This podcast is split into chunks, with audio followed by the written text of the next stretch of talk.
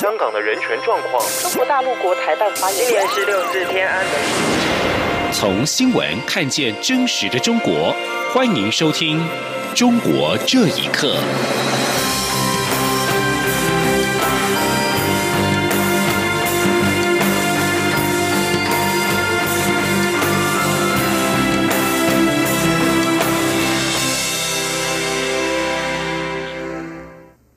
各位好，欢迎收听《中国这一刻》。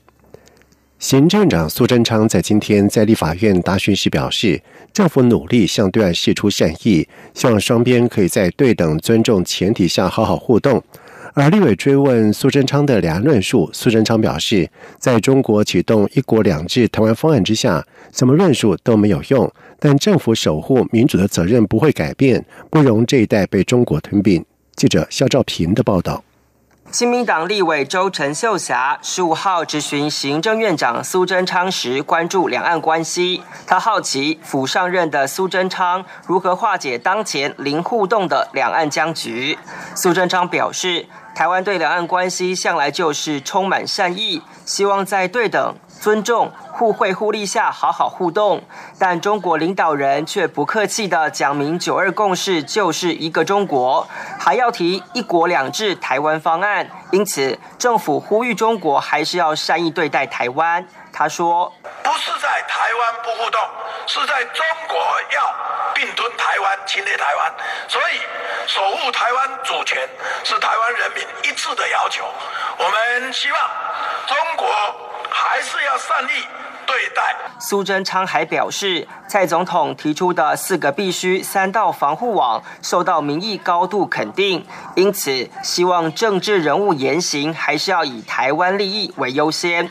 周陈秀霞进一步追问苏贞昌两岸论述的基础，苏贞昌回应，在中国启动一国两制。与各界和平协商的情况下，什么论述都没有用。但政府守护民主的责任不会改变。他说：“一国两制台湾方案启动了，而且还要启动去所谓的跟各界和平协商，那就是当年中国内战的时候，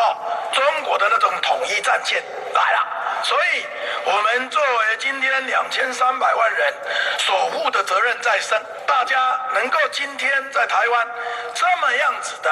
安全，这么样子的努力，绝不容就在我们这一代被中国拼吞过去。除了强调立场，苏贞昌也借用中国电影明星范冰冰的案例，呼吁不要为了钱而忘了主权。周陈秀霞追问苏贞昌是否同意九二会谈当年各自表述的文字，苏贞昌表示，中国领导人已经定义九二共识就是一国两制。不过，政府在守护主权下，还是会努力表达善意，希望中国不要害怕民主，要理解台湾已经过惯民主自由的生活。中央广播电台记者肖兆平采访报道。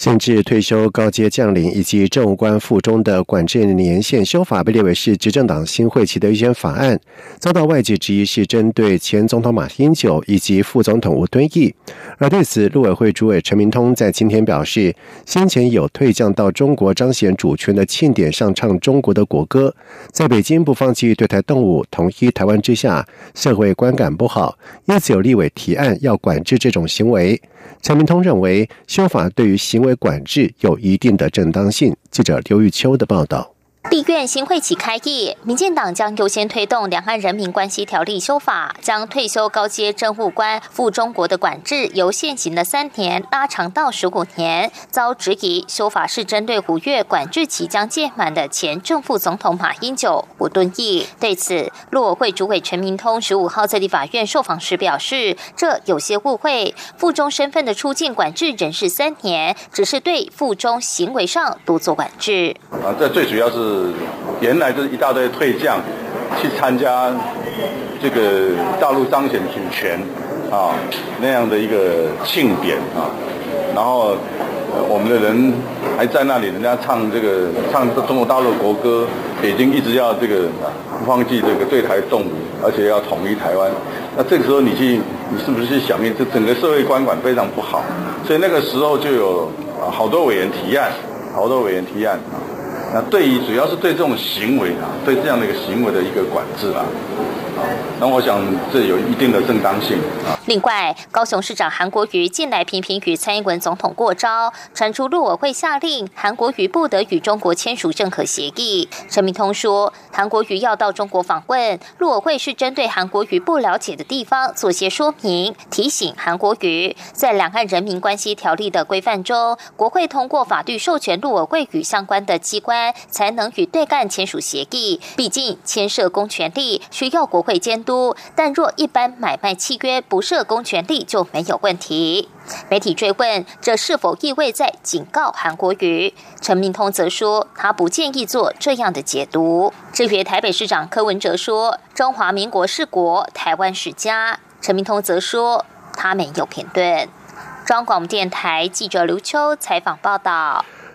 美国跨党派联邦参议员在日前提案，要求行政部门调查并且反制中国政府和中国共产党为扩大影响力，在美国跟盟国操纵媒体和进行经济胁迫等行为。就有学者表示，近年中国国力不断的提升，外界逐渐感受到中国大外宣的威力，包括利用各种方式灌输中国的理念，甚至对中共一党专政的管制模式合理化。请听以下的报道。这份由美国共和党联邦参议员卢比欧与民主党参议员马斯托共同提出的反制中国政府与共产党政治影响力运作法案，主要目的是遏制中国在美国及全球的政治影响力。法案要求美国国务卿和国家情报总监组成跨部门工作小组，调查中国在美国及盟邦散布假消息、操纵媒体和进行经济胁迫等行动，并要求政府制定战略，保护美国公民，尤其是华裔、维吾尔族和藏族人士，免受中共政府的威胁，向国会提交非机密报告。香港浸会大学新闻系高级讲师吕炳全表示，近年中国国力不断提升，外界逐渐感受到中国大外宣的威力。吕炳全说：“包括在呃海外去卖国家形象的广告，去收购当地的媒体，去成立自己的这个媒体，化身成为好像当地人的一个呃媒体一样。”还有呢，就是在啊当地一些报纸啊去卖广告，还有呢，就是透过孔子学院以呃就是学中文的名义呢，去灌输一些呃中共的理念，啊，还有就是合理化这个中共这种一党专政管制模式。而对于法案要求制定战略，以抗衡中国在美国不断增长的影响力，并且保护美国公民，尤其是华裔、维吾尔族和藏族人士免受中国政府威胁。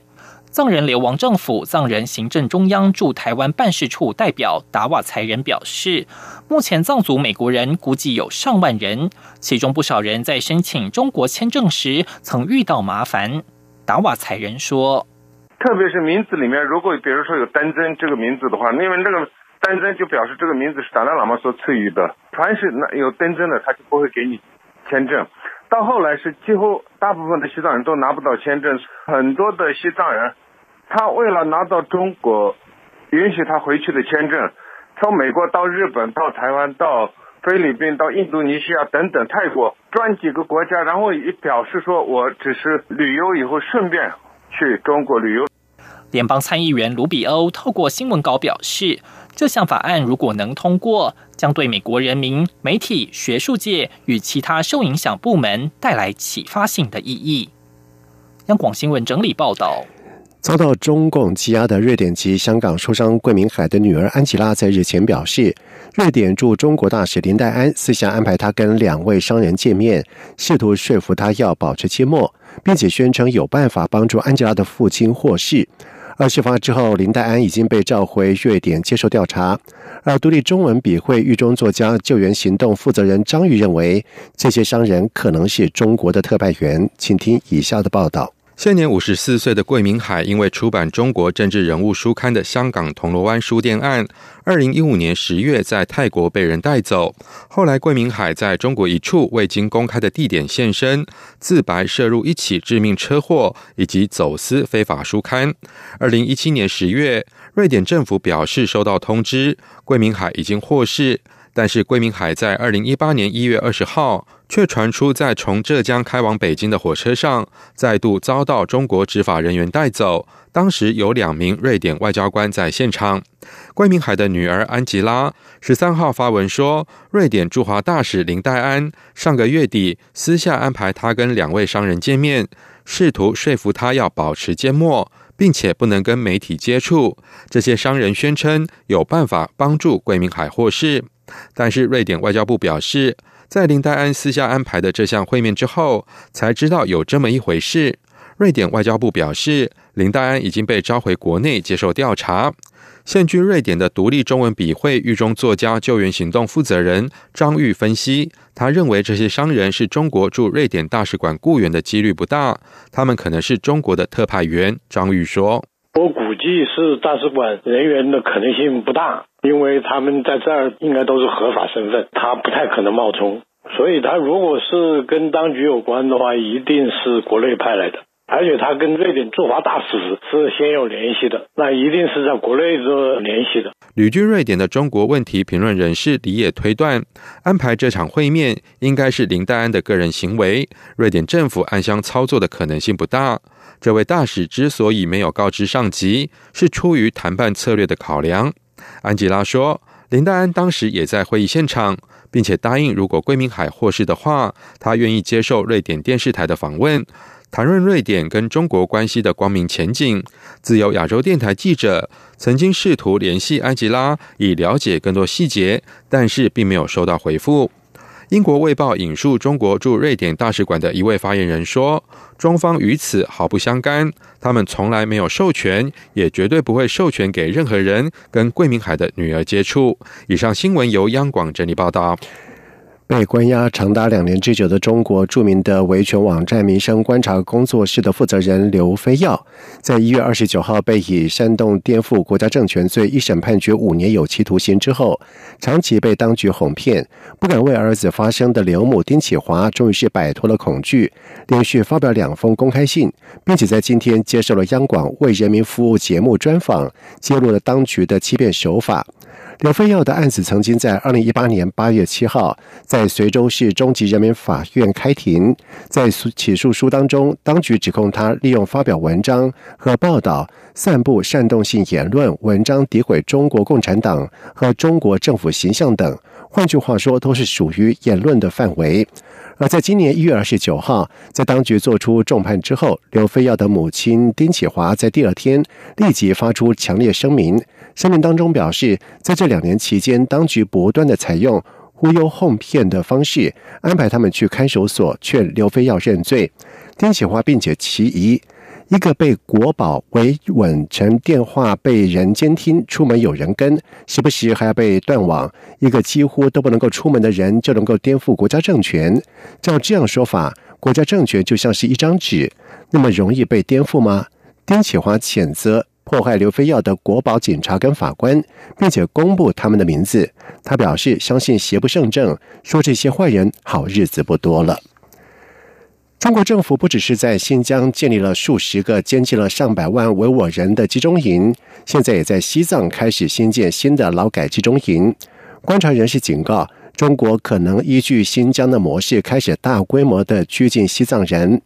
根据印度网络媒体 The Print 的报道，最新的。卫星图像显示，中国政府在西藏自治区开始新建三个大型的劳改中心。表面上，这三个地方新建的是藏传佛教的寺庙，但实际上，所谓的寺庙都是西藏自治区政府主导的极端分子改造集中营，用于拘禁那些不愿服从中国政府的藏族僧侣。而流亡海外的新疆伊西安华托地。博格达接受《民报》访问时表示，西藏集中营的报道证实了中国政府开始把对维吾尔族人施加的迫害套用到对藏族人身上，跟新疆的集中营一样。中国政府的目的也是要增强对于西藏的高压统治。以上中国这一刻，谢谢收听。这里是中央广播电台台湾之音。